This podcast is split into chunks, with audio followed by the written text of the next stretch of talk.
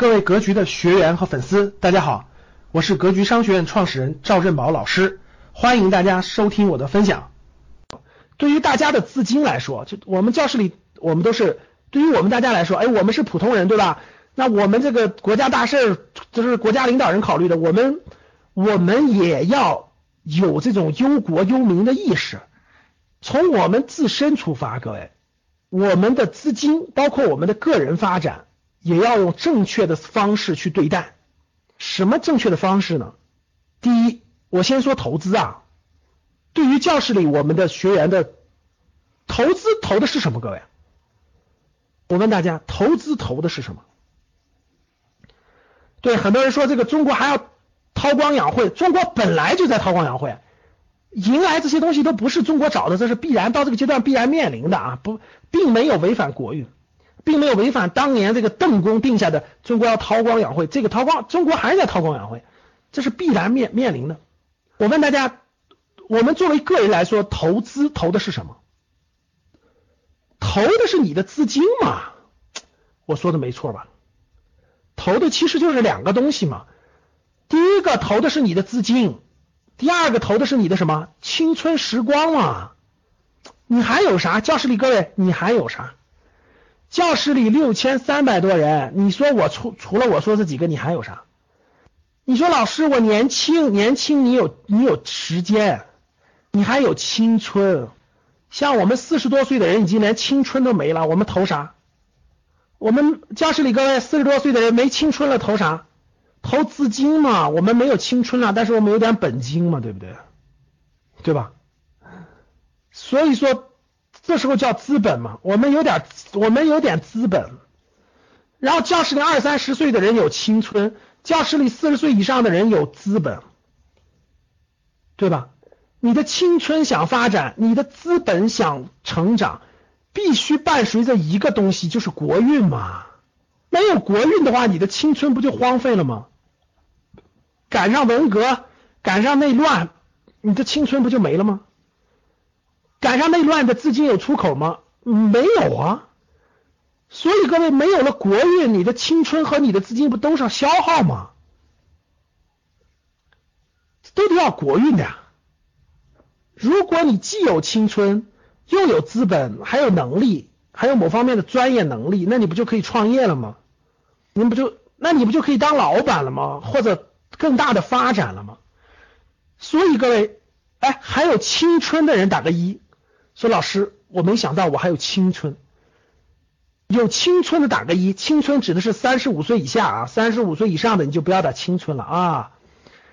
有资有资金的人打个二，你说老师我有资本，资本指的是你得有一定的资本啊，百万以上才能叫资本。你说老师我有我有能力，我在某一方面有强大的能力叫三，能力。也可以指专业技能，也可以指某方面很强大的能力。比如说，老师，我我我我搬砖就搬的特别好，这就不叫能力了啊。能力是指，老师我会人工智能，我能造出无无人机，这叫能力。老师，这个我有强大的管理能力，我能管理我能管理几千人，这也是能力啊。待会儿我们说。好，各位，一二三，如果再加个四，再加上国运，这就叫如虎添翼。过去四十年不就是我们的机会吗？什么都没有的人拼青春，拼完青春的拼能力，拼完能力的拼资本嘛，所有的背景都有一个四嘛，国运嘛。好了，说回来了，那老师，这个对于我们大家来说，不管你拼什么，这都是跟你的商业模式是有密切相关的，甭管青春、资本还是能力，都是。都需要国运的依托，所以各位对国运就要有一个预判，特别是对资金的投资，就要有一个预判。这个预判呢，不是没有标准答案，各位要做好三件事，听好了。第一件事，尽量预测到最差的情况，做好预案，这叫安全底。听好了啊，说老师，这个。我投资大概投了一百多万，你甭管我投的房子投的什么吧，投了很多钱。结果我现在就问你一点，假设听好了，假设贸易战朝着最差的情况预演了，假设明年这个这个这个某个区域发现发生这个不可预料的这种冲突了，教室里的人基本上都没有经历过战火的洗礼和考验哈，就是哪怕是局部的某点消息，假设发生了一些重大的事件，我问你，你的投资有没有大问题？能不能扛得过去？会不会影响你的生活？哎，有没有这个假设和底线？有的打个一，没有打个二。说老师，我压根都没考虑，我家房贷还还还还一两百万呢，我每个月还贷还五千多呢，我一失业，我家就完蛋了，破产了，这就属于没有安全底线了。不管发生什么样的可能性，我都有预案。不管发生百分之五的可能还是百分之十的可能，我都有预案，心中都有数。这就叫做战略，心中有战略，这叫安全底。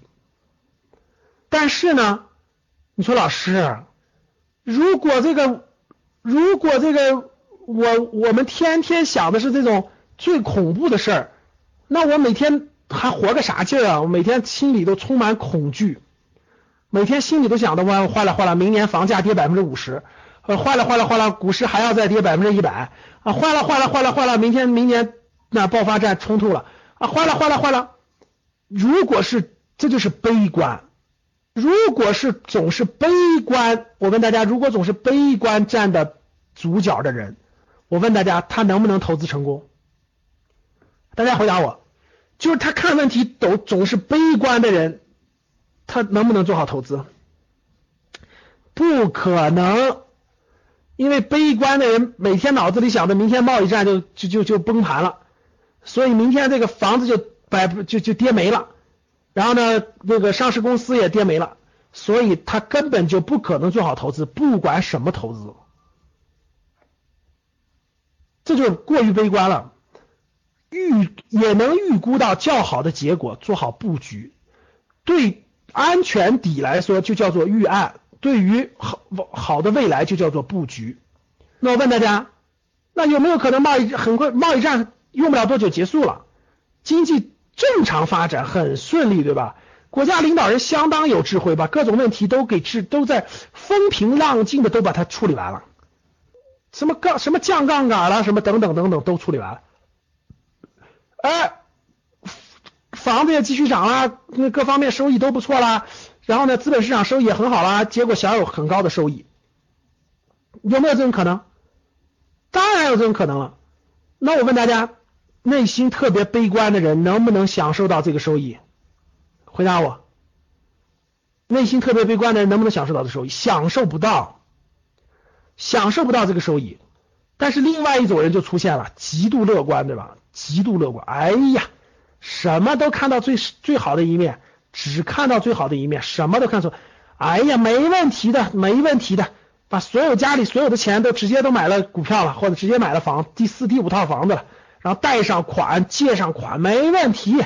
一个月工资三万，贷款还还两万九，没问题。问我等我的房价上涨了，我这就全回来了。房价天天涨，我一定能赚到更多的钱的。等我这房子涨完了，我就更赚了。有没有这样的人？你身边有没有这样的人？当然有，极度乐观，极度乐观容易怎么样？容易买房子是大规模杠杆，买股票也大规模上杠杆，死的更更快。盲目乐观嘛，死的更快。一五年一五年牛市的时候，不就全杠杆了吗？最后不就全崩盘了吗？生活得继续，学习得继续，上进得继续，得回归本质。所以各位，你的投资、你的投资、你的商业模式、你的青春怎么运用？你的能力怎么运用？你的资金怎么运用？其实，在你的心中，跟贸易战的关系是一样的。最差的情况，你心中有数。最好的情况，你有所布局，它翻倍了，我很高兴啊！啊，它就算是爆发更严重的情况，不影响我的生活。各种情况都有所考虑的情况下，有战略规划，这百分之十的可能性出现，这个百分之六十的可能性出现，那正常情况下，什么情况下会是常态？我应该用什么姿态去面对？最差的情况我是得到什么，失去什么？最好的情况我得到什么，失去什么？